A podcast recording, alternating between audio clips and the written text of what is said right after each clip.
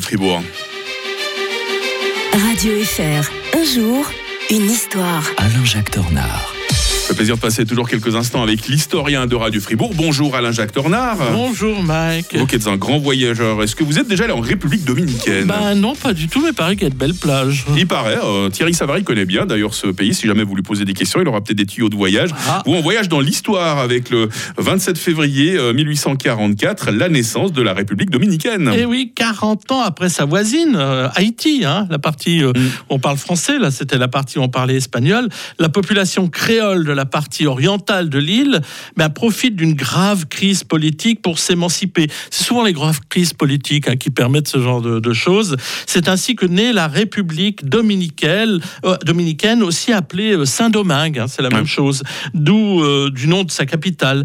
Euh, bon, c'est pas un grand pays, hein, c'est moins de 50 000 km qui occupe quand même les deux tiers de cette fameuse île Hispaniola. C'est joli, ce nom-là. Mm. Au contraire de sa voisine, la nouvelle République s'ouvre très largement à l'immigration européenne. Euh, elle avait le désir, comme on dit, de blanchir entre guillemets sa population. Et d'ailleurs, en parenthèse, euh, à l'époque du nazisme, c'est le seul pays du Nouveau Monde à proposer d'ouvrir ses portes aux Juifs européens persécutés. Mmh. C'est le seul. hein. Euh, ces premières années d'existence sont quand même marquées par des coups d'État, une grande instabilité politique. En mars 1861, Saint-Domingue est menacé d'invasion par Haïti. Euh, et puis, euh, voilà, pour pouvoir se sauver, on remet le pouvoir aux anciens colonisateurs, c'est-à-dire le- l'Espagne à Madrid. C'est le cas unique d'un État qui revient librement à son ancien statut de colonie. Mm. Vous vous rendez compte, Mike Bon, finalement, euh, les États-Unis prennent le contrôle des finances publiques, euh, comme ça, ils ont fait pas mal de choses comme ça Mm. dans, la, dans la région, Costa, du, côté aussi de, euh, de, de- de Haïti, c'est le même problème qui se pose. L'instabilité politique prend fin avec le colonel Rafael Trujillo en 1930 et qui restera à la tête de son pays avec le titre de bienfaiteur jusqu'à son en assassinat en, en 1961.